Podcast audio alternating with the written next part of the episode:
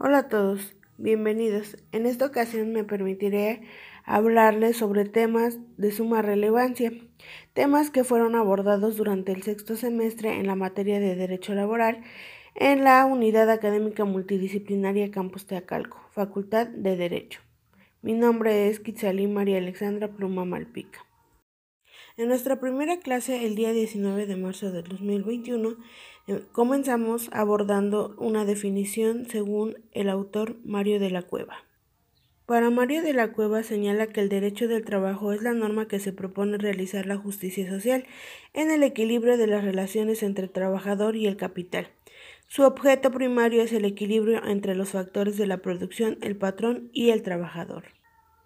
El derecho laboral, mejor llamado derecho del trabajo, se encuentra fundamentado en el artículo 123 constitucional en sus apartados A y B. En el apartado A de dicho artículo se refiere a los derechos y obligaciones del capital y el trabajo.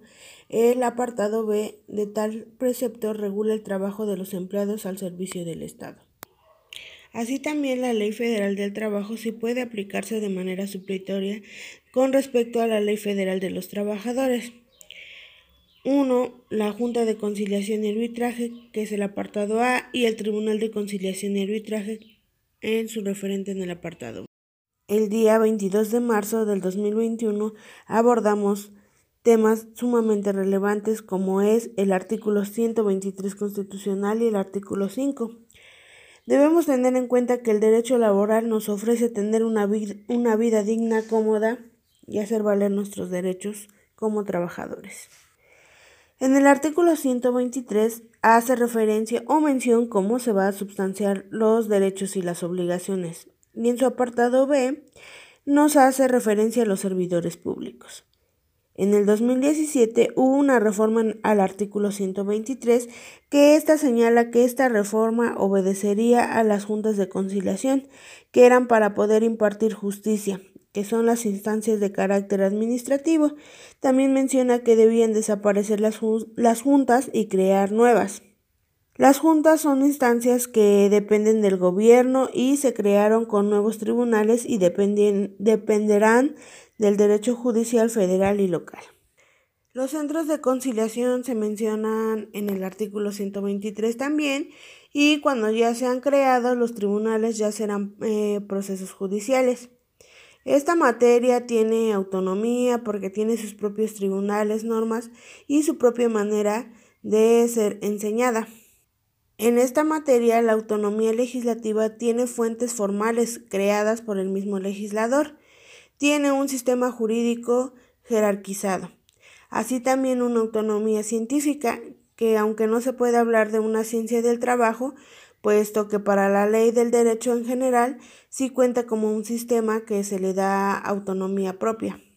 En la autonomía didáctica, el derecho del trabajo se incluye dentro de sus planes de estudio de todas las instituciones de educación superior del país. Como hacemos referencia, que en las ramas del derecho vemos el derecho laboral en cada una de ellas, como el derecho aduanero, el derecho fiscal, el derecho penal, el derecho civil, el derecho administrativo, el derecho agrario, etc. Su autonomía jurisdiccional, como ya lo repetimos, está en el apartado A del artículo 123 constitucional. Así también hablaremos un poco acerca de la Ley Federal del Trabajo en su artículo 527, que nos versa sobre la aplicación de las normas de trabajo que corresponde a las autoridades federales. Y lo que no se mencione en el apartado será de competencia local.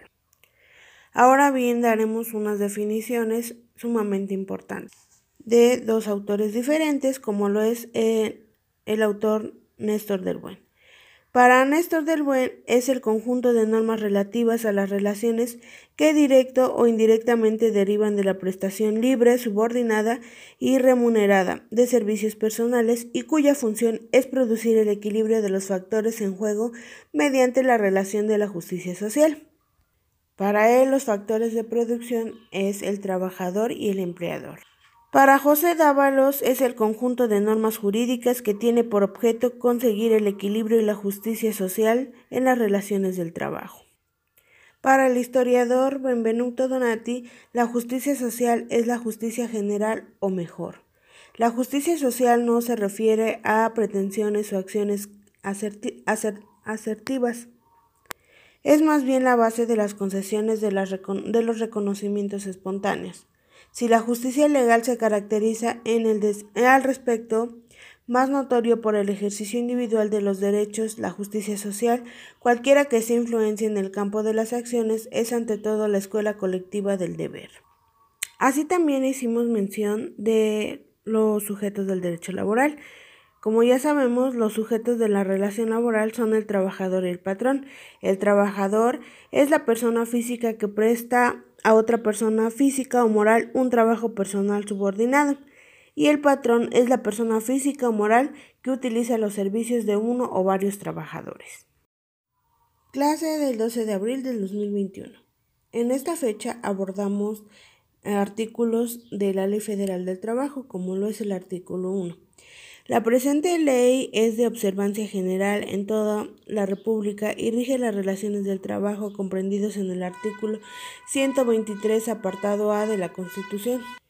Es de observancia general porque se aplica en todo el país. En el artículo segundo precisa cómo debe ser el trabajo digno. En mayo del 2019 se reforma la ley del trabajo que debe tener seguridad social, debe haber igualdad sustantiva, un riesgo de trabajo también, que abarca que en el transcurso en el que se traslada de su domicilio a viceversa, o sea, su trabajo, y se actualiza cuando el trabajador sufre un accidente. No puede haber discriminación. Eh, los dos tipos de contrato, que es el individual y el colectivo, en el individual se establecen las condiciones de trabajo prestada y en el colectivo es honorario, salario, etc.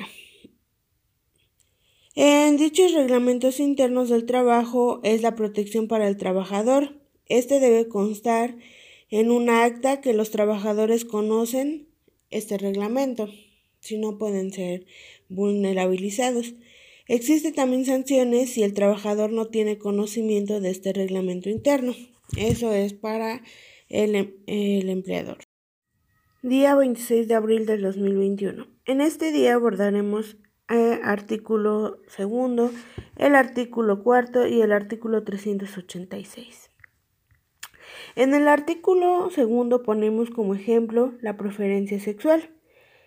En este, el empleador está obligado a que no se denigre la personalidad de las personas, es decir, que no exista una discriminación. En el artículo cuarto, el trabajador tiene derecho a que se le respete su salario y su espacio de trabajo. En el derecho de huelga es un derecho que tienen los trabajadores. Este se deriva de una contratación contractual colectiva. En este se puede hacer valer a través de su sindicato.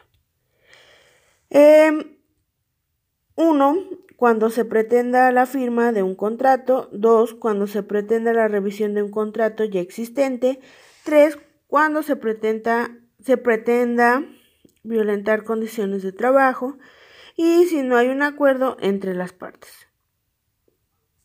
Esto también lo encontraremos en el artículo 386 cuando estás en huelga por el salario porque el salario es suspendido.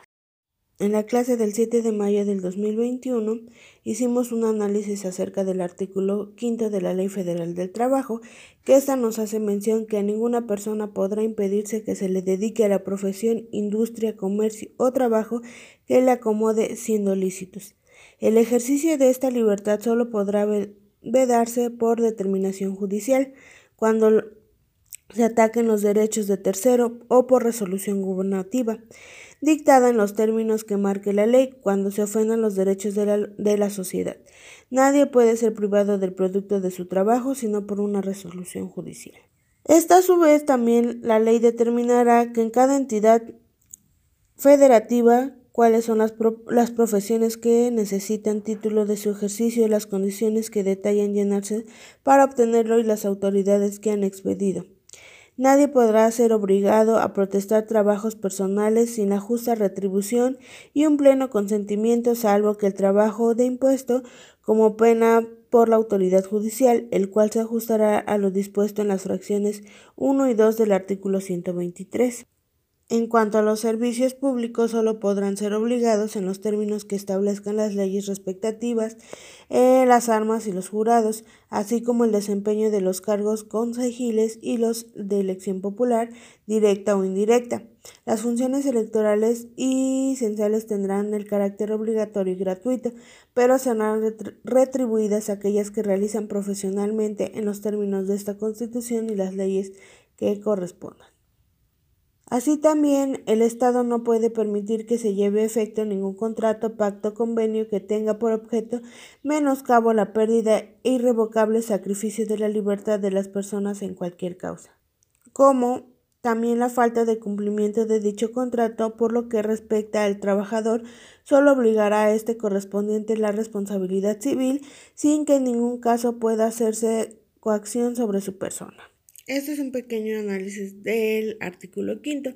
Así también recalcamos que en el artículo 23 nos hace visualizar cómo la justicia se ha vuelto lenta y habla del derecho adjetivo y para que se tenga respuesta de sus demandas lo hace mención en el artículo 123. Este también nos hace mención que el 70% de las demandas que se quieren ser atendidas será en la etapa de conciliación.